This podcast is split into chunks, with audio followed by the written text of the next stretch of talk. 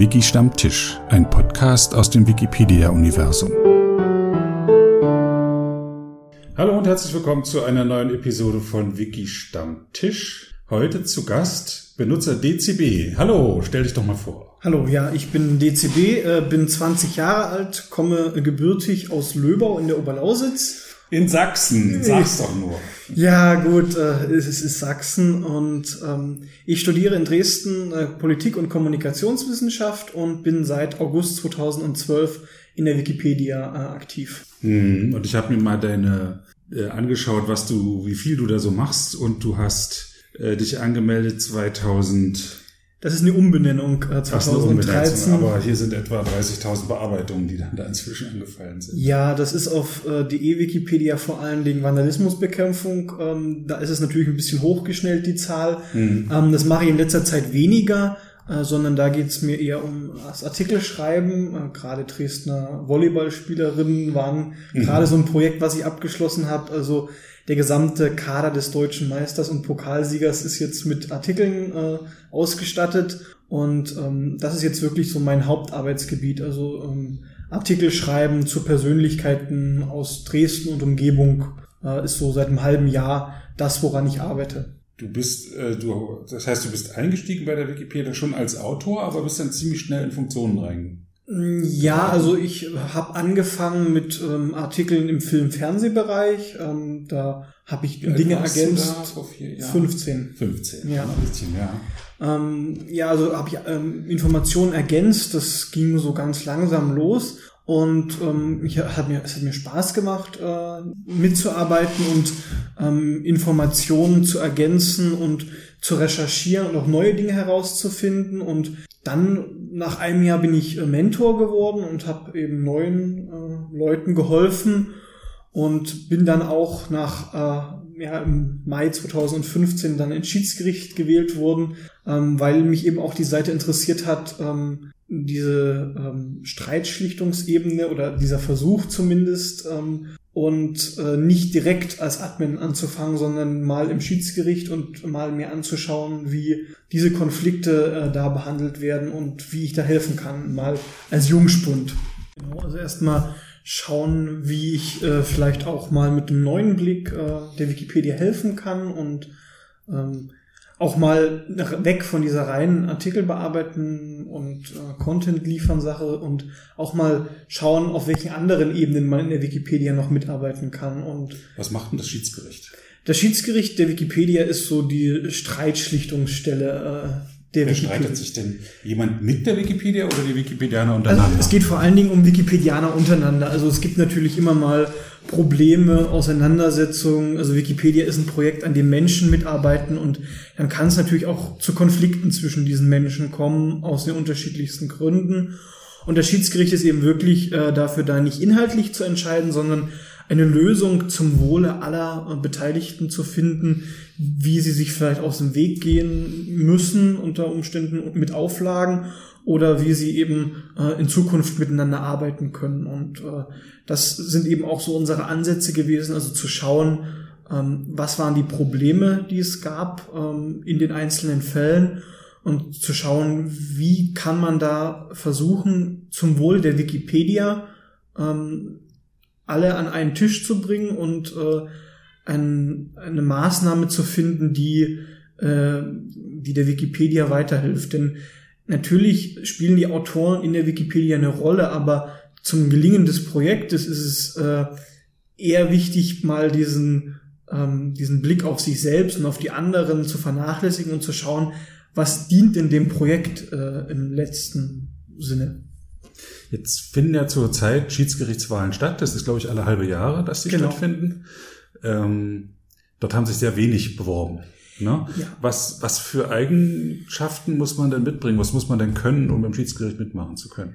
Ähm, zunächst einmal sollte man schon ein bisschen Erfahrung haben, wie es in der Wikipedia läuft und äh, wie solche Art Konflikte rund um inhaltliche Themen entstehen können.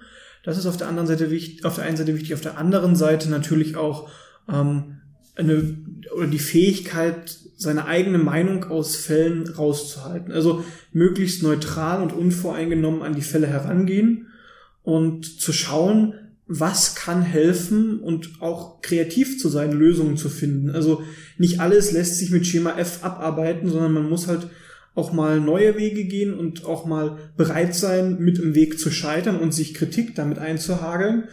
Äh, aber man, man sollte versuchen, ähm, das Wohl der Wikipedia sehr hoch zu hängen und das sollte einem dann natürlich auch äh, am Herzen liegen, dass das Projekt Wikipedia äh, weiter gut bestehen kann und dass Konflikte äh, so weit wie möglich äh, umschifft werden können, um es mal äh, so auszudrücken.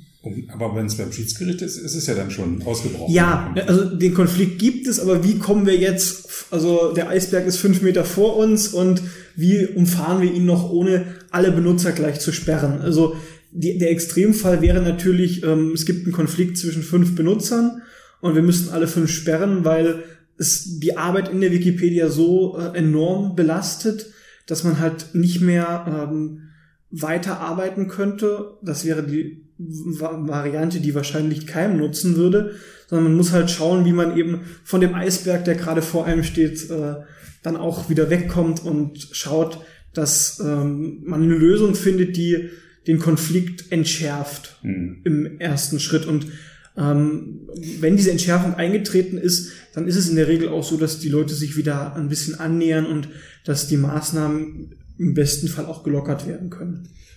Wie, wie läuft das? Man meldet, jemand meldet den Konflikt beim Schiedsgericht an? Einer von den fünfen oder den zweien meistens, nehme ich mal an. Genau, also ähm, einer der an dem Konflikt Beteiligten äh, stellt eine Anfrage beim Schiedsgericht ähm, und beschreibt eben, was das Problem ist und hm. erläutert aber auch welche ähm, Ansätze, Lösungsansätze es schon gab. Also ein Konflikt, wo noch niemand der beiden miteinander gesprochen hat, äh, sondern der einfach nur da ist und es keinen Austausch gab, wird vom Schiedsgericht in der Regel nicht behandelt, sondern es geht wirklich um Dinge, die schon verhärtet sind und wo selbstständig keine Lösung mehr möglich ist.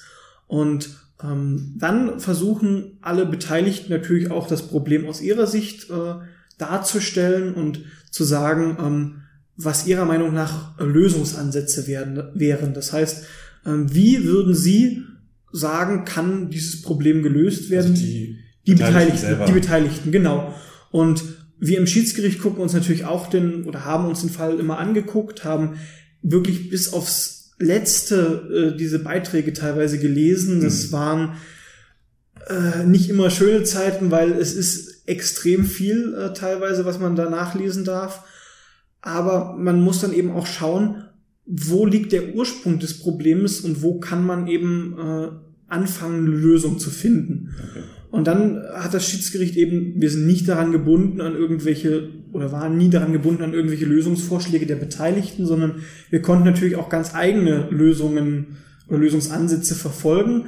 Aber wir haben natürlich immer schon geschaut, was könnte funktionieren und ähm, wie können wir versuchen, diesen Konflikt zu befrieden. Mhm. Das gelingt natürlich nicht immer, weil du auch neue Wege ausprobieren musst und kein Konflikt wie der andere ist. Aber ähm, es ist natürlich ist eine Gratwanderung und im besten Fall äh, ist herrscht danach eitel Sonnenschein, im schlimmsten Fall hat sich der Konflikt dadurch verschärft. Wie lange warst du jetzt im Schiedsgericht? Ich war von Mai 2015 bis September 2016 im Schiedsgericht. Okay, also du bist dann ausgestiegen. Ja. Ähm, hast ja aber auch genügend andere Sachen zu tun. Zum Beispiel habe ich dich gerade mit großen ausgedruckten Fotos gesehen.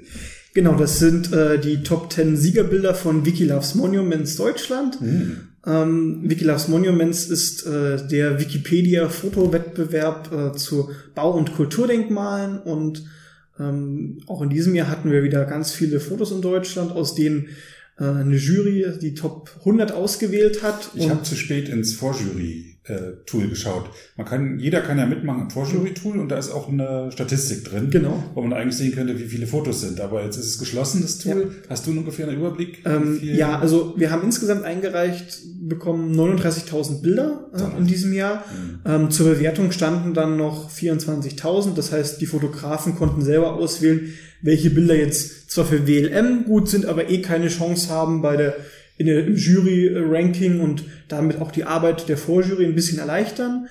Und ähm, aus den ähm, besten 1041 Bildern der Vorjury hat die Hauptjury dann nochmal die Top 100 äh, ausgewählt in einer Jury-Sitzung in Hamburg. Du warst auch in der Jury mit drin. Ich war technischer Helfer der Jury, das heißt, ich habe mich vor Ort um die äh, Ordnung und Disziplin gekümmert, äh, dass auch äh, die Abstimmungsrunden schnell vonstatten gingen und sich nicht äh, allzu lange äh, aufgehalten wurde, denn die Zeit wird am Ende natürlich schon ein bisschen knapp. Wir, wir haben halt nur den Sonnabend als wirklichen Arbeitstag bei so einer ähm, Jury-Sitzung und äh, am Freitag müssen organisatorische Dinge geklärt werden und Sonntag im besten Fall dann auch, was muss noch alles im Nachhinein getan werden und wer kümmert sich darum und wer fängt vielleicht vor Ort schon an mit Dingen, die noch zu erledigen sind. Und das heißt, man hat in der Regel von Sonnabend neun Uhr bis abends 23 Uhr Zeit zu arbeiten, weil irgendwann ist dann auch die Konzentration. Ihr habt euch alle tausend Genau. Bilder. Also wir haben in, in der ersten Runde äh, alle Bilder relativ zügig durchgearbeitet ähm, und haben, oder die Jury hat sie mit äh, eins bis fünf Punkten nochmal bewertet. Und aus den besten knapp 200 Bildern gab es dann einen zweiten Wertungslauf, wo dann auch auf die technischen Details geachtet wurden. Ähm, und äh, aus diesen 200 Bildern hat man dann eine Top 100 äh, bestimmt, wo dann natürlich noch ein bisschen geschoben wurde mal, weil äh, kann natürlich immer mal sein, dass äh, das Ergebnis dann, wenn man sich in der Reihenfolge betrachtet, doch noch ein bisschen anders sein sollte. Aber im Wesentlichen äh, wird in zwei Abstimmungsrunden die Top 100 bestimmt. Hm. Ist es das erste Mal, dass du dabei warst? Ne, ich war schon auch bei Wiki Loves Earth äh, in diesem Jahr in der, äh, als technischer Helfer bei der Jury dabei. Und ich muss sagen, es ist ein ganz spannender Job, weil äh, man sieht sehr, sehr viel äh, an tollen Bildern. Ähm, also Fotografie ist ja auch so ein Hobby von mir und äh, mache ich auch sehr gern. Und ähm, dann sieht man eben auch mal so andere gute Bilder, die man im Vorjury-Tool vielleicht gar nicht gesehen hat, weil man halt nicht alle Bilder bewertet hat oder ähm, die einem nicht mehr so im Gedächtnis sind. Aber international war das jetzt nicht, das war jetzt nur Deutschland. Das war, das war die, die äh, deutsche Jury und ähm, die Top 10 aus Deutschland, die wie ich auch vor uns gerade in der Hand hatte, äh, die mhm. Bilder, gehen dann in den internationalen Wettbewerb und die Abstimmung wird jetzt im November dann laufen und mhm. Anfang Dezember sollten wir wissen, ob... Äh, wird dann verkündet. Genau. Ah ja. Letztes Jahr war es auch ein deutsches Bild. Letztes Jahr war es das deutsche Platz 1 Bild, was mhm. auch international den Platz 1 belegt hat. Also der Leuchtturm, der ja vielleicht einigen da noch äh, in Erinnerung ah, ist. Genau. Ja. Ja, Wiki Loves Monument äh, sind ähm, vorwiegend Gebäude und Wiki Loves Earth sind so Natur... Naturdenkmale, Landschaftsschutzgebiete, ähm, ja, also vor Ich glaube, das kam irgendwie aus dem osteuropäischen Raum, weil die dann nicht so viele Baudenkmale haben oder nicht fotografieren dürfen. Genau, also Pilotprojekt äh, lief damals in der Ukraine äh, zu Wiki Loves Earth und das Pilotprojekt zu Wikilas Monuments kommt aus den Niederlanden mhm. und ähm, beides sind mittlerweile internationale Fotowettbewerbe. Das heißt, sie werden weltweit ausgerichtet. Bei Wikilas Monument steht, glaube ich, sogar im Guinness Buch der Rekorde. Genau, als größter Fotowettbewerb und in diesem Jahr 43 Teilnehmerländer auch Ach, wieder also beteiligt. Viele, ja. Genau. Und ich glaube, es sind immer mal ein paar Länder, die dann nur, nur einmal teilnehmen und nicht nochmal. Genau, also beispielsweise ich war dieses Jahr in Rumänien im Urlaub und hatte auch mhm. Bilder gemacht und haben mir überlegt, naja, die kannst du ja vielleicht für WLM verwenden. Leider gab es in Rumänien dieses Jahr keinen Wettbewerb, ähm, so dass ich mir dann doch noch ein bisschen Zeit lassen kann, auch nochmal über die Bilder drüber zu gehen. Mhm. Ähm, das ist natürlich in einer kurzen Zeit. Du sparst Bilder auf, um die dann beim Wettbewerb einzureichen? Nee, nicht unbedingt. Ähm, ich war kurz vorher, kurz vor dem September äh, im Urlaub und äh, hätte die Bilder dann auch relativ zügig durchgeschaut und geguckt, was brauchbar ist und was ich sofort hochladen kann. Und ansonsten ähm, dauert es bei mir immer ein bisschen, bis ich die Bilder auch hochlade, denn ich schaue sie mir nochmal genauer an, bearbeite nach und äh, lass mir da ein bisschen Zeit und manchmal kommt auch was dazwischen, so dass ich mich da ungern unter Zeitdruck setze und sage, jetzt müssen die Bilder fertig sein, sondern mir Zeit lasse und wirklich in aller Ruhe schaue, was sind gute Bilder und was kann man jetzt nicht so gut gebrauchen. Ich bin ja der ganze Gegensatz. Bei mir brennt es auf der Festplatte und muss dann schnell runter. Ja, äh, naja, wieder, wieder, wieder. Ja, ich finde also wie, wie gesagt, gut, dass du noch mal besser drauf guckst. Eigentlich ist es ja für bessere Qualität viel besser. Ja, also ich lade auch Bilder, die ich so mache und die gerade, die ich gerade gebrauchen kann für Artikel, relativ zügig hoch und bearbeite sie vielleicht später noch mal nach oder sage, okay, ich finde jetzt überhaupt keine Zeit und lade die Bilder hoch und jemand anderes, der möchte, kann das ja gerne machen. Also die mhm. Möglichkeit gibt's ja auf Commons. Ähm, aber sonst lasse ich mir eigentlich schon ein bisschen Zeit und schaue die Bilder nochmal genauer an. Stimmt, die Preisverleihung steht ja auch noch jetzt an, ne? In genau. Berlin ist die. Am 25. November in der Geschäftsstelle von Wikimedia Deutschland ähm, werden wir das erste Mal so eine richtig offene äh, Preisverleihung machen. Also die letzten Preisverleihungen fanden ja im Rahmen von äh, Wikicon oder äh, auf der Denkmalmesse äh, statt. Und wir haben uns diesmal gesagt, wir nutzen den Abend vor der äh, Mitgliederversammlung von Wikimedia Deutschland und äh, veranstalten die Preisverleihung dann in Berlin und machen das so ein bisschen als Einleitung für die Mitgliederversammlung, für die Leute, die dann auch zur Mitgliederversammlung kommen möchten. Und steht natürlich trotzdem jedem Interessierten auch offen vorbeizukommen und mitzumachen. In der Geschäftsstelle. In der Geschäftsstelle. Von Wikimedia Deutschland. Genau. Und am Tempelhofer Ufer. Ja, und sich zu beteiligen, vielleicht auch über die Bilder zu sprechen, äh, mit Leuten, die vor Ort sind. Also genau, werden, es sind ja die meisten Fotografen auch da. Genau, es sind äh, die Top Ten Fotografen werden eingeladen, äh, auch nach Berlin. Und wir möchten eben auch die Bilder, die gemacht wurden, zeigen und äh, deshalb auch die Großformatbilder. Mhm. Ähm, wir möchten so eine kleine Ausstellung äh, machen und den Leuten eben zeigen, was wir Wikipedianer so machen, denn viele Vereinsmitglieder haben ja nicht unbedingt so alles genau im Blick und wissen, was alles so läuft und Wikilas Monuments ist eben eine schöne Möglichkeit, ihnen mal so einen Einblick zu geben, denn es ist nun mal eines der großen Projekte, das jedes Jahr stattfindet. Man muss sich mal vor Augen führen, dass die alle von Freiwilligen organisiert werden. Genau. Deswegen ist es auch nicht verwunderlich, wenn mal in Rumänien oder in Trinidad und Tobago äh, das mal nicht stattfindet, weil es müssen mindestens drei Leute sich finden, die da mitmachen. Alleine schafft man das nicht. Genau. Und also, manchmal finden die sich eben nicht, weil die Leute anderes zu tun haben. Genau, es ist natürlich äh, ein ganz bisschen Arbeit, so einen Fotowettbewerb äh, zu organisieren. Es müssen die Hilfeseiten geschrieben werden, es muss sich um Anfragen gekümmert werden von Leuten, die nicht weiter wissen. Ähm, man muss also wirklich aktiv äh, Hilfe anbieten können da auch. Und das muss eben alles gestemmt werden und dafür sind drei Leute schon wichtig. Also mindestens, ja. Mindestens. Und in diesem Jahr waren wir halt am Ende wieder zu dritt in der Hauptorga, wobei Martin Kraft und ich dann den Hauptteil übernommen haben und ähm, das ist schon sehr viel und hätte ich nicht Semesterferien gerade im September gehabt, dann wäre es auch äh, ganz schön knapp geworden, aber mhm. so hat alles super funktioniert. Also wir waren sehr zufrieden, wie der Wettbewerb gelaufen ist und haben uns auch über äh, 500 neue Leute, die sich das erste Mal im Rahmen von Wikiloves Monuments beteiligt haben, äh, sehr gefreut. Ja, das ist cool. Ja, und ähm, du hast bist noch an anderen Sachen beteiligt.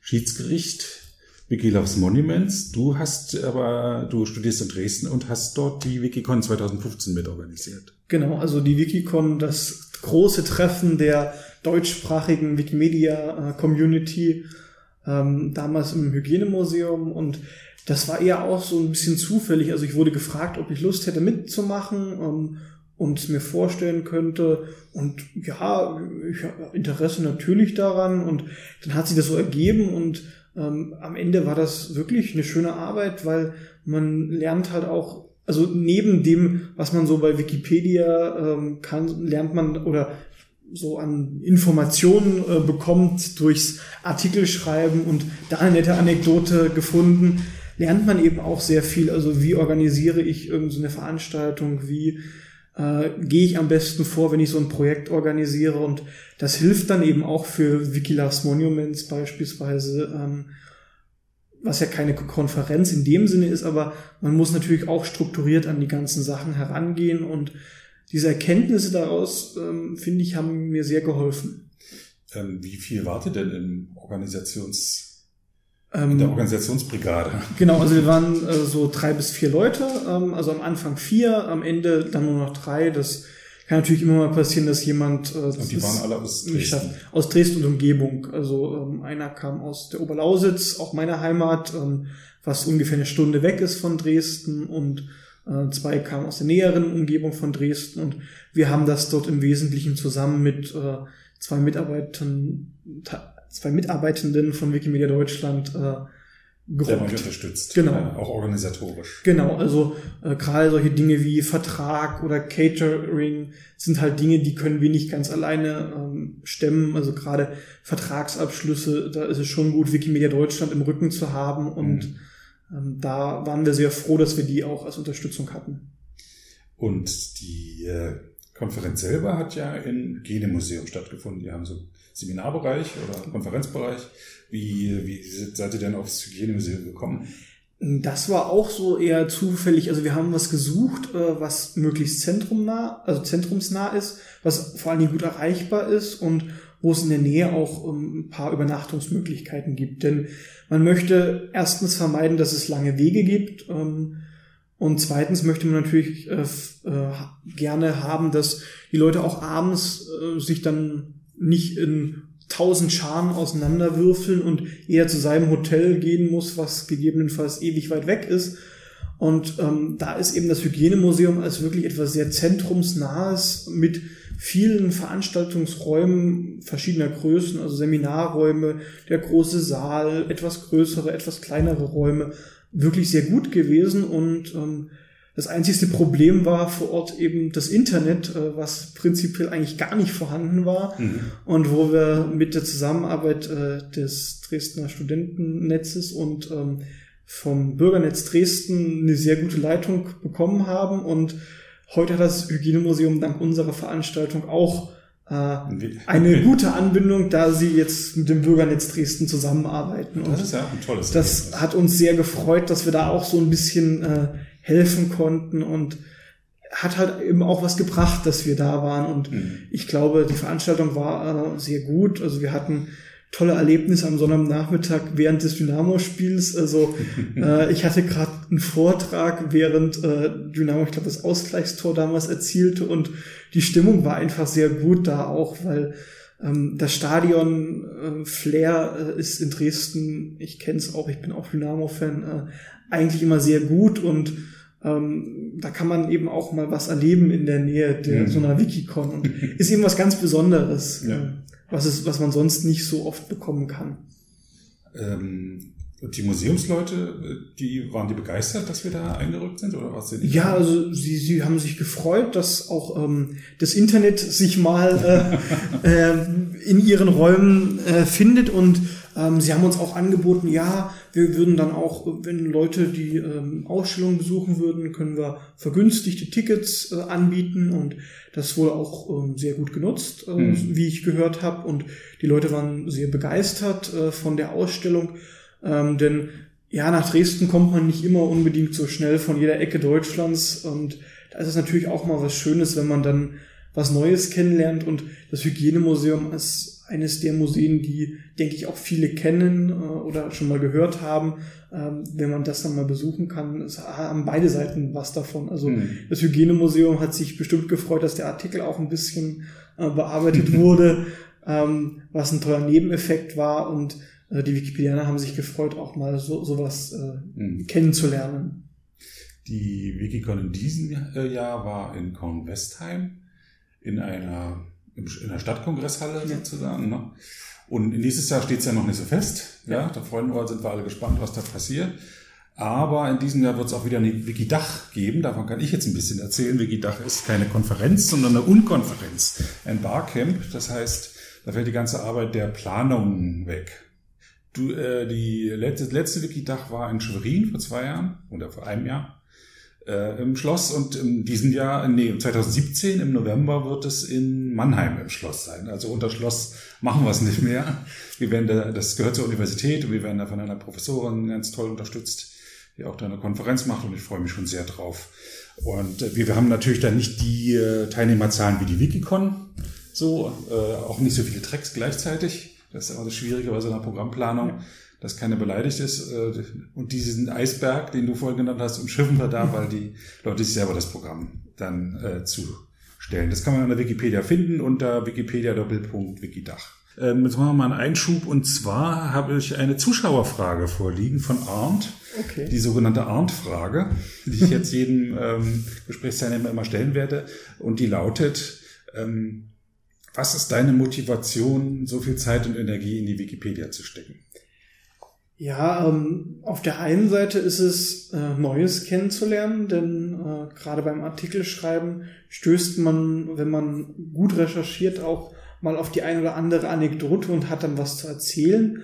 Auf der anderen Seite ist es einfach ähm, das Interesse, äh, Wissen verfügbar zu machen und ähm, auch auf, äh, auf eine Weise verfügbar zu machen, äh, an die jeder rankommt. Also das Internet äh, ist für uns alle Neuland, sagte Frau Merkel einst. Ähm, ich glaube, jeder kommt heute irgendwie ins Internet und nutzt äh, das Internet und Wikipedia ist eine der zentralen Quellen, ähm, die die, ähm, die Menschheit hat, äh, sage ich mal, ein bisschen ist es vielleicht ein bisschen hochgegriffen, aber. Ist das deine Motivation, an sowas Tollem mitzuwirken? Ist das dein, auf, auf, auf, der einen Seite ist es. Ist das so seine so Ersatzreligion für dich? Nein, also Ersatzreligion, nee, das ist wieder auch zu hochgegriffen. Nee, also auf der einen Seite ähm, ist es, ähm, ist es, ja, es, die Mitwirkung an so einem tollen Projekt ist was, was mich durchaus motiviert, denn man lernt dabei auch immer neue Leute kennen und ähm, auch ganz interessante Geschichten äh, kennen.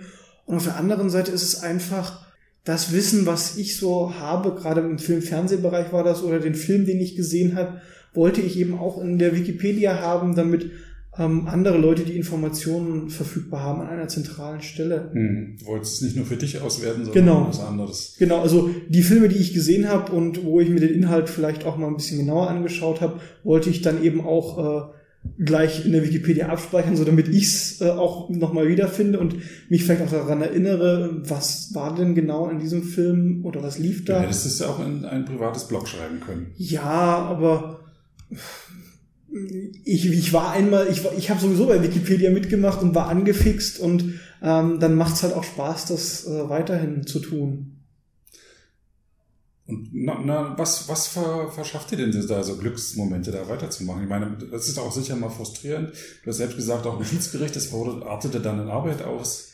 Ja, also ähm, was das Schöne ist, ähm, das Positives Feedback. Ja, denk mal ruhig nach. Positives Feedback von anderen Leuten oder für dich selber auch das Gefühl, sinnvoll deine Zeit zu Ja, also das, das, das auf jeden Fall. Also das Gefühl zu haben, ich habe meine Zeit irgendwie sinnvoll investiert und mhm. nicht irgendwas gemacht, sondern ähm, ich habe vielleicht irgendjemandem geholfen, weil er jetzt den Artikel äh, verwenden kann.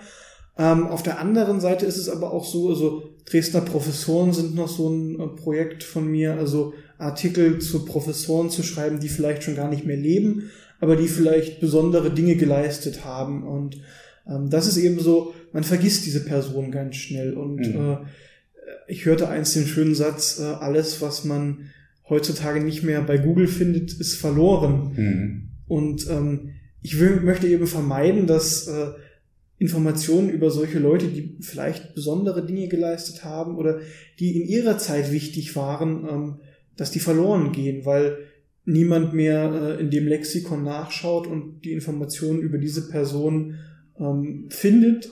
Und äh, es ist eben meine Motivation auch so ein bisschen ähm, an diese Leute damit zu erinnern, vielleicht. Mhm. Wenn die Artikel gelesen werden, freut es mich natürlich und ähm, es freut mich auch immer und es motiviert mich, wenn ich so ein Projekt abgeschlossen habe. Also beispielsweise ähm, im Sommer diesen Jahres habe ich äh, allen Staatssekretären äh, von deutschen Landesregierungen äh, einen Artikel verpasst mhm. und war dann ganz froh, als ich es geschafft hatte und mir so bewusst wurde, ja, ähm, wir haben in diesem Bereich aktuell Vollständigkeit. Und das ist auch, das ist gerade da sehr wichtig, weil diese Personen sind natürlich relevante Personen unserer Zeitgeschichte, aber die Informationen über sie gehen eben sehr schnell verloren, wenn sie nicht mehr in dieser Position sind, denn die meisten Informationen findet man online auf den Webseiten der einzelnen Ministerien und wenn die Person eben nicht mehr im Amt ist, dann werden die Informationen runtergenommen, weil der neue Staatssekretär ist, bekommt den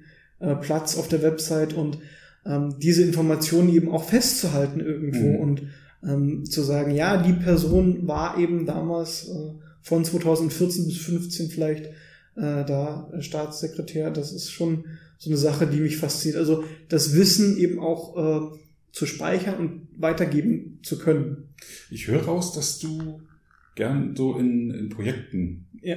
projektweise arbeitest. Also einfach nicht nur mal hier und da was, sondern auch bei so abgeschlossene Themenfelder. Genau, also ähm, ich finde das immer sehr schön, was? wenn ich wenn ich ähm, mich motivieren kann, dass ich ein konkretes Ziel habe, also irgendwo rauf hinarbeiten und mhm. ähm, zu sagen, beispielsweise jetzt sind alle ähm, aktuellen Volleyballspielerinnen des Dresdner SCs mit einem Artikel ausgestattet. Das ist halt so ein, so ein Projekt ähm, gewesen, woran ich gearbeitet habe und dann ist auch ein klares Ziel da. Also man kann sagen, okay, es fehlen noch so und so viele Artikel und das muss noch gemacht werden und ähm, dann suche ich mir ein neues Projekt. Und das müssen keine großen Projekte sein, wo 100 oder 150 Artikel zu schreiben sind, sondern es kann auch ein Projekt sein, wo fünf Artikel zu schreiben sind und wo ich eben sagen kann, okay, ich habe in, innerhalb von einer Zeit das jetzt geschafft und ich habe auch, ich, also ich sehe, was ich geschafft habe und mhm. ich habe sehe Land in Sicht, wenn ich den letzten Artikel schreibe und ich kann dann sagen, okay, äh, das habe ich jetzt geschafft. Darum hast du vermutlich auch am Wartungswett nee, Wartungsbausteinwettbewerb teilgenommen, schwieriges Wort. Ja, ja das, das war auch immer so eine Sache, also man kennt das ja in Wikipedia, da fehlen Belege, diesen Hinweis oder der Inhalt dieses Artikels ist lückenhaft. Ich sehe das ganz selten, diese, Echt? diese Kästchen. Ja. Okay, das kann natürlich sein, äh, dass es daran liegt, dass ich gezielt auch in, solche in solchen Bereichen tätig bin.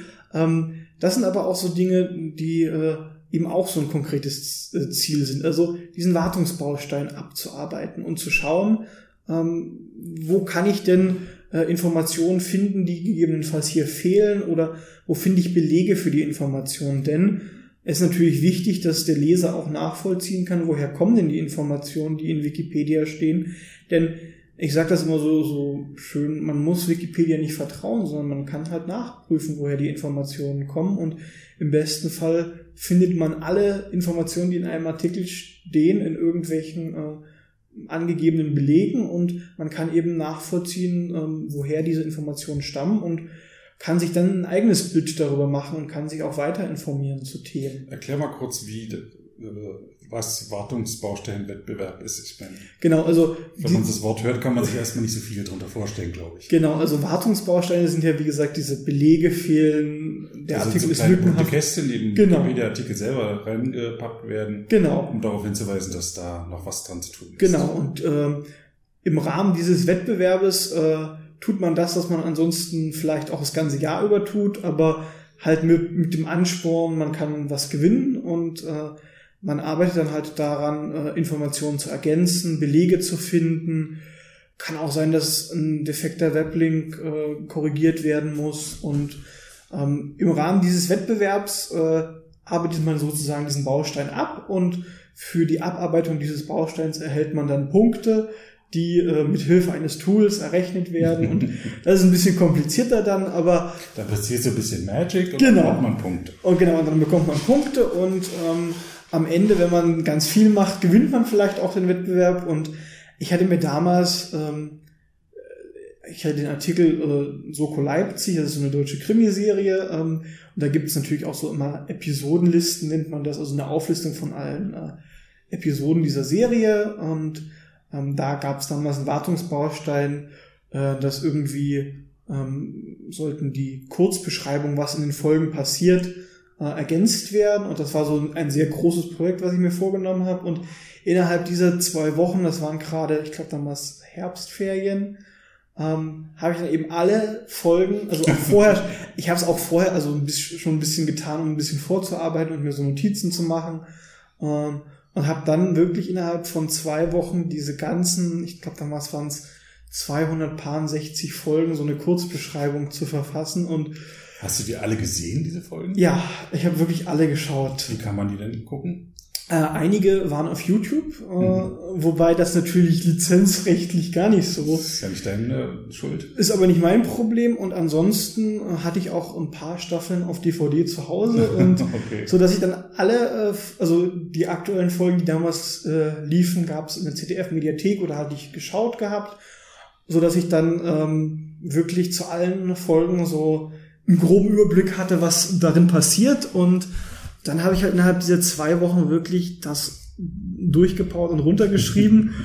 und ähm, das war dann schon sehr extrem. Und beim Äh, und bei dem nachfolgenden Wettbewerb habe ich Ähnliches nochmal für die äh, Serie Die Rettungsflieger getan. Das waren nur 110 äh, Folgen, ähm, aber auch schon sehr viel. Und danach merkt man schon, also es ist sehr viel zu tippen und äh, gerade nach äh, Soko Leipzig, also mir taten dann die Hände richtig weh. Aber also, keine Sehenscheidenentzündung. Nee, es war wahrscheinlich kurz davor. Also okay. es war schon sehr viel Arbeit, aber man hat halt auch dieses Ziel vor Augen. Man, man will das jetzt schaffen und äh, bis dahin muss es fertig sein und äh, ja. Ja, man braucht äh, viel Begeisterung. Ja, man, man braucht viel Begeisterung und dafür braucht man natürlich auch viel Zeit. Und den Willen, das dann auch durchzuziehen. Genau, also das, das stimmt schon, aber nach solchen großen Projekten gönne ich mir dann auch immer so ein bisschen Auszeit. Also ähm, gerade äh, seit Sommer, seitdem ich jetzt wirklich die Staatssekretäre durch habe, lasse ich es deutlich ruhiger auch angehen äh, mhm. äh, mit ähm, Bearbeiten von Artikeln. Das gibt immer so Zeiten, da macht man mehr, da macht man weniger. Und man unternimmt dann auch mal privat äh, ganz Dinge, die sonst äh, vielleicht wegen Zeitmangels gar nicht so drin wären. Hm. Du hast auch schon Preise gekriegt. Ja. So viel ich weiß. Eine Newcomer-Eule. Ja. Du warst auch zu einer Preisverleihung im Ausland. Das sieht man auf dem Foto übrigens zu der Episode. Genau, also ähm, um auf Foto zu sprechen zu kommen, das war die Erasmus-Preisverleihung. Also Wikipedia hat im letzten Die Wikipedia Jahr, hat. Genau, die ah, Wikipedia ja. hat den Erasmus-Preis ähm, des niederländischen Königs im letzten Jahr bekommen. Was ist das für ein Preis? Schnell in der Wikipedia nachgucken. Nee, muss jetzt nicht. Ähm, Kann man selber nachschauen. Genau, also äh, es empfiehlt sich, den Artikel mal zu lesen. Also wie gesagt, es ist eine Auszeichnung des niederländischen Königs. Ähm, die jedes Jahr an einen anderen Preisträger geht. Und im letzten Jahr war es eben die Wikipedia-Community. Und dazu waren auch äh, Autoren aus Deutschland eingeladen. Es gab also ein Kontingent und ich bin damals ähm, auch nach Amsterdam gefahren und äh, wir hatten eine sehr nette Preisverleihung und äh, einen Abend äh, in Amsterdam und danach ging es eben wieder nach Hause und es war mal was Besonderes. Also es mhm. war ein Erlebnis, was man natürlich sonst äh, nicht so einfach bekommt. Und ja. äh, die Wir haben ja nicht, haben es ja nicht so mit den Royals, aber du Prinz Willem Alexander oder wer ist das, der denn? Genau. Ah, ja. Genau, also Willem Alexander ist äh, der niederländische König, der auf dem Foto auch zu sehen ist. Ach, der ist König inzwischen. Der ist, der ist mittlerweile König. Siehst du, wenig ich mit den Royals. Ja, also ich habe so genau kenne ich mich damit eigentlich auch nicht aus. Ich habe mich damals ein bisschen damit beschäftigt äh, vor der Preisverleihung. Ähm, Musstest du einen Hofknicks machen? Nee, also das, das war relativ ungezwungen. Also natürlich Einlasskontrollen und so haben sie schon darauf geachtet, dass da alles äh, ordentlich vonstatten geht, aber die Atmosphäre war eben äh, nicht so, wie man, also ich hätte sie mir schlimmer, strenger vorgestellt, sagen wir es mal so. War ja bürgerlich. Ja. Genau, und äh, ja, war auch sehr gut drauf, äh, hatte ich den Eindruck und es hat auch Spaß gemacht, da zu sein und es war eben eine tolle, ein tolles Erlebnis mhm. und ja, die Eule, das war so ein Highlight, ähm, womit ich eigentlich gar nicht so gerechnet hätte. Äh, die Wiki Genau, du hast, es gibt eine, eine Wikipedia-interne Auszeichnung in Deutschland, die Wiki, Wiki-Eule, die jetzt im dritten Jahr, glaube ich, verliehen wird. Und genau. du hast im letzten Jahr die Newcomer-Eule verliehen bekommen. Genau, also. Als Einzelperson. Als Einzelperson, genau. Ähm, ja, das war, ähm, ich habe die Wikicon in Dresden organisiert und es hat auch alles Spaß gemacht und an diesem Abend äh, der Eulenverleihung, das ist ja immer am Sonnabendabend oder Samstag, äh, für alle, die mit dem Wort Sonnabend nicht so viel anfangen können, ähm, stattfindet. Das ist dann eben so die Zeit, wo man es äh, äh, Wikicon-Orga so ein bisschen herunterfahren kann, weil darum kümmert sich das Team, was die äh, Wiki-Oil Academy ist und ähm, die organisieren diese Veranstaltung und kümmern sich um den Auf- und Abbau und man unterstützt sie halt ein bisschen und ich hatte dann so ein, ja, der Tag war lang und es war viel zu tun und ah, jetzt war es auch so ein bisschen herunterfahren und äh, dann auf einmal zu erfahren, ja, man hat gewonnen, das war schon was Besonderes und was Schönes, hat mich sehr gefreut, diese Eule zu bekommen, muss ich sagen. Wo steht sie? Sie steht auf meinem Schreibtisch tatsächlich und äh, ja, das ist immer so äh, auch teilweise eine besondere Motivation nochmal, mhm. äh, so ein Ansporn. Sie zu haben, ist schon, ist was sehr Schönes. Mhm. Hat mich sehr gefreut damals. Newcomer Eule, wie bist du denn in die Wikipedia reingekommen? Mit 14? Mit 15. Mit 15. Ähm, ja, das war durch Zufall. Ich glaube, es ging um den Artikel zur Serie Die Rettungsflieger. das lief damals im ZDF-Nachmittagsprogramm oder so. Mhm. Und ich habe das ein paar Mal gesehen. Das war eher so, äh, ja, irgendeine so eine komische Serie und äh, teilweise mal geschaut und auch nicht. Und irgendwann ist mir da habe ich dann auch den Wikipedia-Artikel dazu gelesen, weil man will halt auch mal ein paar Informationen zu diesem, zu dieser komischen Serie da haben, die da immer läuft und dann habe ich festgestellt, da stimmte irgendwas nicht oder es fehlte was und mhm. da habe ich dann angefangen, ja, hm, da gibt's ja auch so, so einen Knopf bearbeiten, naja, klickst mal drauf und guckst mal, was passiert und habe das dann auch gemacht und äh, habe dann diesen Artikel bearbeitet und dann habe ich halt immer mehr gemacht und da noch was ergänzt. Hast du das gleich angemeldet? Ich glaube ja, ich, mhm. ich, das war so, ähm, naja, da anmelden und da bearbeiten. Also es war alles noch so, so ganz ungewohnt natürlich mhm. äh, am Anfang und ja, aber probier's einfach mal aus und mach dir, nimm dir da mal Zeit und guck dir das mal an, wie das funktioniert. Und wenn es nichts ist, ja, wäre es auch nicht so schlimm gewesen. Mhm. Aber irgendwie habe ich dann da noch mal ein bisschen was ergänzt und äh, da was gemacht und ja. Keiner hat es ausgelöscht, was du da gemacht genau. hast. Ah ja, und da hast du dich weitergetraut. Genau, und dann habe ich halt, dann gab es auch mal ein bisschen irgendjemand, der gemeckert hat, glaube ich, aber das hat sich dann auch gelöst ähm, und und wie gehst du da vor, wenn du was, äh, eine neue Formatierung anwendest oder wie eine Fußnote einfügen, ist ja auch nicht intuitiv. Nee, also das, das, das ging damals, also heutzutage geht's ja mit dem Visual Editor ähm, besser. Hm. deutlich besser. Aber damals gab es auch schon so einen, ich glaube, den Knopf äh, für Link einfügen gab es damals schon in dieser oberen Leiste und da drückt man natürlich auch mal ein bisschen und guckt so. und dann funktioniert das auch irgendwie und ganz am Anfang auch ohne Belege natürlich. Also das, was ich weiß oder das, was ich gelesen habe, einfach so reingeschrieben und vielleicht in die Quellen und Zusammenfassungszeile noch was an, eingefügt. Ähm, und so, so bin ich da auch langsam da reingestolpert äh, und habe dann auch ein bisschen mehr gemacht und habe dann auch, äh, ich glaube, Belege für die Dinge, die ich vorher nicht belegt hatte, noch angegeben im mhm. Nachhinein, so dass das eigentlich ganz gut belegt sein sollte mittlerweile. Mhm. Bist also wirklich von selbst zur Wikipedia gekommen? Genau. Keinen also, Anlass? Oder? Nö, das, das war von selbst so. Also, ich hatte ein bisschen Zeit, habe mal ein bisschen geguckt und habe diesen Artikel halt gelesen und so bin ich dann ein bisschen reingestolpert sozusagen. Hast du so eine Computeraffinität? Eigentlich nicht unbedingt. Eigentlich. Also das kein Programmierer oder Designer. Ja, ich schreibe schon jetzt im Laufe der Zeit hat sich das schon entwickelt, dass ich mal das ein oder andere auch äh, an Programmieren äh, gemacht habe, aber das war nie so äh, dieses, dieses Vorrangige. Also mhm eher weniger dieses, dieser, diese Computeraffinität. Ja, so eine Wissensaffinität, ja. Ja, so und könnte man Klugscheißer-Affinität. Ja, also ein bisschen Klugscheißer muss man ja sein und ist auch äh, für Wikipedia. Ähm, ja, man muss sich auch trauen. Ne? Man muss sich auch trauen, aber so, so eine reine Klugscheißer-Mentalität ist halt auch nicht unbedingt hilfreich in der Wikipedia. Also man muss auch mit anderen Leuten sich austauschen können und es zählt auch immer die soziale Komponente äh, mhm. dazu in der Wikipedia und das finde ich eben sehr wichtig und deshalb finde ich gerade persönliche Treffen mit anderen Leuten auch immer sehr äh, interessant und sehr hilfreich. Gibt es auch da in Dresden viele? Oder? Ähm, wir haben einen monatlichen sogenannten Stammtisch. Das ist also das Treffen der Leute äh, aus der Region Dresden und auch aus der Stadt Dresden. Und äh, das ist einer der ältesten und einer der regelmäßigsten Stammtische. Und also das ist wirklich so eine gute Möglichkeit, sich mit vielen verschiedenen Leuten auszutauschen. Denn da kommt im Winter mal ein Gast zu unserem berüchtigten Weihnachtsstammtisch, der meist am 28. Dezember stattfindet. Du warst ja letztes Jahr auch da. Mhm. Und ähm, das ist eben, auch weil, es, weil die Lokalität ein Dönerrestaurant ist, äh, immer was ganz Besonderes. Und, äh, Wieso ist ein Dönerrestaurant was Besonderes?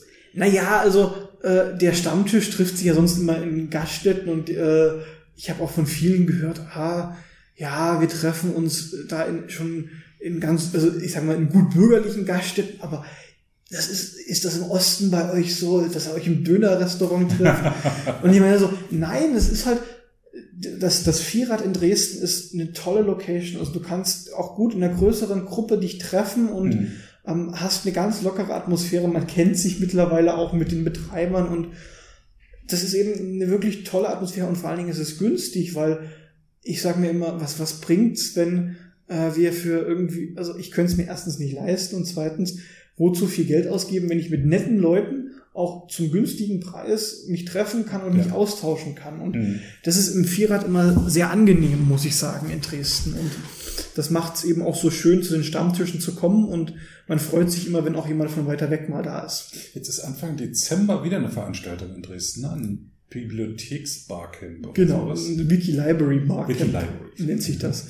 Ähm, das ist mit der SLUB äh, Dresden, also der Sächsischen Landes- Stahl Universitäts und Universitätsbibliothek, also ja, das genau, ist ein SLUB. SLUB. Sächsische Landes- und Universitätsbibliothek, genau. Genau. Ähm, und mit der äh, Universitätsbibliothek, äh, Landes- und Universitätsbibliothek arbeiten wir ja schon im Rahmen dieser sogenannten Wikipedia-Sprechstunde seit April diesen Jahres zusammen. Das heißt, ähm, wir veranstalten so Treffen äh, in der SLUB, ähm, wo wir allen Interessierten äh, Rede und Antwort stehen und auch so einen Einblick in die Wikipedia geben. Kommen da auch Leute hin? Tatsächlich, also so die erste und zweite Sprechstunde waren jeweils so um die zehn Leute verteilt über die Zeit da. Ähm, zur Wikisource-Sprechstunde, also wir haben uns thematisch ein bisschen auf das Schwesterprojekt Wikisource eingelassen ja. lassen. Ähm, bei der letzten Sprechstunde, ähm, da waren vor allen Dingen auch ganz paar Mitarbeiter von der SLUB selber da und es konnte so ein bisschen mehr Fachaustausch stattfinden und wir versuchen auch immer mal so ein bisschen in diesem, in diesem Format eben nicht nur das, was jeder kennt, Wikipedia irgendwo schon mal gelesen und das ist das Ding aus dem Internet, sondern auch eben mal so unbekannte Dinge vorzustellen, wie gerade eben Wikisource, was auch ein sehr interessantes Projekt ist. Hm. Äh, ist die SLUB hat auch mal eine Bilderspende gemacht, ne? Ähm, das war die Deutsche Fotothek, die sitzt äh, in der SLUB und ähm, das ähm, ist jetzt schon ein paar Jahre wieder her, äh, mhm. dass diese Bilderspende lief. Ähm, das Projekt ist so ein bisschen eingeschlafen, weil es da auch ein paar Probleme mit dem Kategorisieren gab und das alles nicht ganz so einfach äh, ist. Wir versuchen aber immer noch so, dass man das jetzt wieder so ein bisschen anschiebt, äh, langsam und ähm, dass wir so ein paar tolle Bilder wieder bekommen können, denn es sind halt wirklich sehr oft äh, Bilder, die, ähm, an die man sonst nicht rankommt und die, die tollen Mehrwert darstellen würden. Und die einen tollen Mehrwert darstellen. Also jetzt kam ja gerade erst wieder eine Bilderspende aus genau, dem Raum Dresden. Genau, ähm, aus dem aus, aus Meißen vom Verlag Brück und Sohn. Das haben zwei äh, bekannte Dresdner Wikipedia-Autoren ein bisschen angeleiert und begleitet das Projekt und das waren 30.000 Postkarten, die da äh, eingescannt. Das ist ein Postkartenverlag, ne? Genau, genau ein Postkartenverlag. Die sind in ihr Archiv gegangen und haben die haben selber gescannt oder haben die Wikipedia ähm, gescannt? Das haben sie so in Kooperation äh, ah, ja. gemacht. Ähm, und dann wurden diese 30.000 Bilder eben gescannt und jetzt auch hochgeladen. Also das Projekt lief, hm. ich glaube, anderthalb bis zwei Jahre äh, und ähm, war ein sehr, sehr großes Projekt, was natürlich auch sehr viel Arbeitsaufwand äh, hat oder äh, gemacht hat. Und ähm, jetzt sind die Ergebnisse da und ich finde es einfach toll zu sehen, ähm, was, was dabei, was, was uns an Schätzen teilweise verloren gegangen wäre, wenn wir dieses Projekt nicht gehabt hätten. Ja, und die, äh, die Wikipedianer haben sich auch gleich drauf gestürzt und haben die einsortiert. Ich, ich helfe da auch mit. Ich bin sehr enttäuscht, dass keine Frankfurt-Oder-Bilder dabei sind. Das ist so mein, äh, mein Spezialgebiet. Aber Stefan Kühn und der Brauni haben da wirklich einen tollen Job gemacht. Ja. Äh, wird ein bisschen daran rumgekrittelt, weil zum Beispiel nur die Vor-, die Bildseite eingescannt wurde und nicht die Rückseite, wodurch ein paar äh, Informationen äh, äh, verloren gegangen sind. Und tatsächlich auch da Fragen zum Urheberrecht, das ist ja ein bisschen schwierig weil die Postkarten sind Anfang des letzten, vorletzten Jahrhunderts entstanden und das waren meist junge Männer, die da fotografiert haben, sodass sie dann erst so in den 60er, 70er, 80er Jahren verstorben sind. Ja, das ist ähm, eine Situation, die war, also ich kann dazu, ich habe mich damit nicht jetzt so genau beschäftigt. Ähm, Musste auch nicht weiter darauf gehen. Ich will ja. nur damit klar machen, wir sind immer total begeistert, genau. was wir alles machen und wir müssen uns mit diesem ganzen Urheberrechtskram dann immer noch Genau, also genau daraus, das wollte ich auch gerade noch sagen. Also hm. es ist eben, ähm, man muss sich da wirklich sehr intensiv damit beschäftigen, wenn man so ein Projekt angeht. Wie sieht das mit dem Urheberrecht aus und wie ist das damit? Und das ist eben für uns immer so ein, so ein relativ großes Problem. Also ich finde es zum Beispiel auch schade, dass wir kaum Bilder von Spielern von Dynamo Dresden äh, haben. Ähm, Auch von, äh, du meinst jetzt von der DDR? Nee, äh, auch von aktuellen. Also mhm. ähm, diese ganz normalen Pressefotos sind für uns halt in der Regel nicht nutzbar, denn die Lizenzen sind nun mal nicht äh, so, wie wir sie brauchen für Wikipedia. Also gibt es da auch nicht irgendwie Pressetermine, wo man hingehen könnte und die selber abknipsen könnte? Ja, also bei den Spielen wäre natürlich eine Möglichkeit, da bekommt man aber keine Akkreditierung dank der schönen Regelungen, die es da gibt. Mhm. Ähm, ähm, das ist also in der Regel aussichtslos und auch ansonsten stockt da so ein bisschen die Zusammenarbeit, was ich sehr schade finde. Also ähm, ich hatte mal angefragt bei äh, Dynamo Dresden, wie das aussieht. Und naja, so viel ist da jetzt nicht bei rausgekommen. Man muss dranbleiben. Genau, man muss dranbleiben und äh, das äh, ist eben so was, wo ich auch gerne noch dranbleibe und auch mhm. gerne ein bisschen, äh, ich sag mal so nerve, weil es ist halt wirklich was, wo ich sage, das ist wichtig oder auch gerade in Sachsen Denkmallisten sind ein ganz großes Problem für uns. Also Wieso? wir kommen halt ein, also das Landesamt gibt diese Listen nicht heraus, ähm, weil Datenschutzgründe oder was genau was? da da das Problem was, ist. Wessen Daten müssen da geschützt werden? Die der Häuser? Die der Besitzer? Ja, du, meinst, das ist, du musst es jetzt nicht verteidigen. Nee, also das ist halt, das ist halt auch so, so eine Frage, die ich mir da aufstelle. Also was hm. muss da geschützt werden? Es ist nun mal so, wir kommen nicht an diese Daten ran und ich finde, es ist eine sehr unbefriedigende Situation, hm. weil es ist absurd, dass, dass irgendwelche Daten von ähm, Kulturdenkmalen, die ja auch ein Teil äh, der, der, der öffentlichen Geschichte sind, hm. Einfach nicht verfügbar sind. Und äh, ähm, ja, da sind wir eben sehr bemüht, äh, auch in Dresden, dass wir versuchen, da eine Kooperation anzuleiern, aber das kostet sehr viel äh, Energie, die da reingesteckt ja. werden muss auch. Ja, das stimmt. Ah. Ja, aber es gehört mit dazu. Genau. Jetzt findet in der nächsten Woche in diesmal in Berlin im Hamburger Bahnhof die Konferenz Zugang gestalten statt, wo genau die Leute aus dem sogenannten Glam-Bereich, Galerien, äh, Bibliotheken, Archiven, Museen zusammenkommen und sich das mit diesem Internet und den freien Lizenzen anschauen seit vielen Jahren schon und es geht in kleinen Schritten voran. Genau. Also das ist eben auch die Hoffnung, dass so die kleinen Schritte äh, irgendwann uns dazu bringen, dass dann der große Schritt über den gesamten Zeitraum mhm. gesehen gemacht wurde. Ähm, es ist aber natürlich schon, wenn man sich überlegt, äh, in, in welcher Zeit wir eigentlich leben und ähm, dass das eigentlich nicht unbedingt das neue Thema ist, das Internet äh, heutzutage, sondern dass man das vor zehn Jahren schon äh, hatte, dieses äh, dieses Phänomen, sage ich mal, dann ist es schon eine bisschen unbefriedigende Situation, denn ja. ähm, an, gerade an irgendwelche Daten ranzukommen und die der Allgemeinheit nutzbar zu machen, ist halt eine Sache, ähm, die wird heute immer wichtiger und das hätte, oder das, das ist, geht halt nicht, beginnt erst halt eigentlich nicht jetzt erst, sondern das äh, ist eigentlich schon eine Sache, die man hätte vor zehn Jahren beginnen können und sollen vielleicht. Das ist dann echt auch ein Generationenproblem. Ja. Du hast ja auch Frau Merkel zitiert mit ja. dem Neuland. Es ist tatsächlich halt auch noch Neuland. Ja. Man kann sich jetzt aber nicht zurücklehnen und warten, bis eine Generation herangewachsen ist, die mit dem Internet aufgewachsen ja. ist, weil nämlich jetzt die Gesetze gemacht werden, die dann auch in 10, 20, 30 Jahren genau. gelten werden. Und gegen die anzugehen, ist dann nochmal schwieriger, als jetzt dabei zu sein. Genau.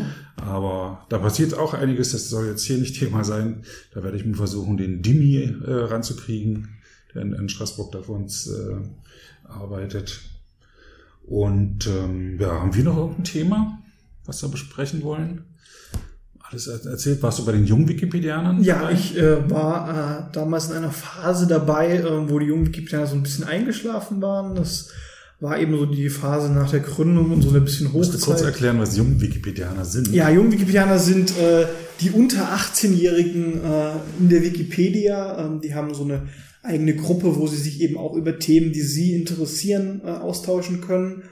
Und ähm, die wurden 2012 rum gegründet ähm, und ich war dann eben auch ähm, bis zu meinem 18. Geburtstag Teil der jungen Wikipedianer. Dann musstest du raus? Haben sie dich raus? Ja, also ich bin natürlich dann freiwillig gegangen, aber das Regelwerk sieht eben vor unter 18-Jährige und ich begleite heute auch immer noch so ein bisschen die jungen Wikipedianer und stehe auch gerne äh, bei Fragen denen zur Verfügung und ähm, es gibt auch eine WhatsApp-Gruppe, in der mhm. ich noch äh, dabei bin. Ähm, Als altjung Wikipedia. Genau, und ähm, wo ich mich natürlich auch immer noch den jungen Wikipedia verbunden fühle, aber die Hochzeit, äh, die es jetzt seit dem ersten Treffen im Mai letzten Jahres gibt, die habe ich äh, nicht mehr aktiv als jungen Wikipedia erlebt, okay. sondern so ein bisschen als Außenstehender. Genau. Und als entspannten Abschluss unserer Sendung hast du, äh, haben wir gemeinsam ein Stück rausgesucht, was deinem Musikgeschmack entspricht, und zwar von der polnischen Band Metamorphosis, den Titel Biopsia Dushi, steht unter der Lizenz CC by SA und geht richtig ab. Ja, in diesem Sinne vielen Dank, dass du da warst. Sehr und äh, wir sehen uns äh, in Dresden bei dieser Wiki-Bibliothek Library Dixbooks. Wir sehen uns bei der Wikicon im nächsten Jahr. Und bei der Preisverleihung äh, zur WLM hoffentlich. Da sehen wir uns auch, ganz genau. Das ist ja für mich hier Katzensprung. Ja. Na dann, tschüss. Ja, tschüss. Jetzt etwas freie Musik.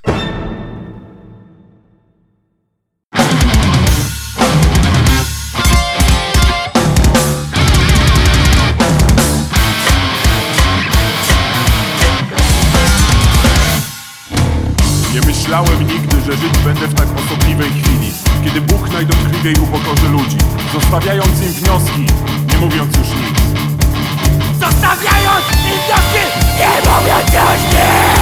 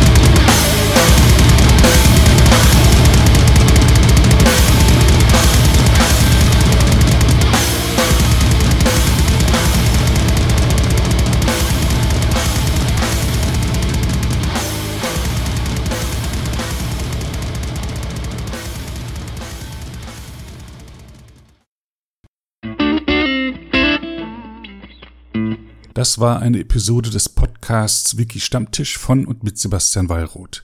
Die Episode steht unter der Lizenz Creative Commons Namensnennung 4.0, abgekürzt CC by 4.0. Diese Lizenz erlaubt Ihnen erstens, die Episode zu teilen, also das Material in jedwedem Format oder Medium zu vervielfältigen und weiter zu verbreiten. Zweitens dürfen Sie die Episode bearbeiten, also das Material remixen, verändern und darauf aufbauen, und zwar für beliebige Zwecke, sogar kommerzielle. Ich als Lizenzgeber kann diese Freiheiten nicht widerrufen, solange Sie sich an die Lizenzbedingungen halten. Die Lizenzbedingungen lauten, Erstens, Sie müssen als Urhebernamen Wiki Stammtisch, Sebastian Wallroth angeben. Zweitens, Sie müssen die Lizenz CC BY 4.0 angeben. Drittens müssen Sie, wenn möglich, einen Link zur Lizenz beifügen. Viertens müssen Sie angeben, ob Änderungen vorgenommen wurden. Fünftens dürfen Sie diese Angaben in jeder angemessenen Art und Weise machen, allerdings nicht so, dass der Eindruck entsteht, dass ich als Lizenzgeber gerade Sie oder Ihre Nutzung besonders unterstützte. Zuletzt dürfen sie sechstens keine zusätzlichen Klauseln oder technischen Verfahren einsetzen, die anderen rechtlich irgendetwas untersagen, was diese Lizenz erlaubt.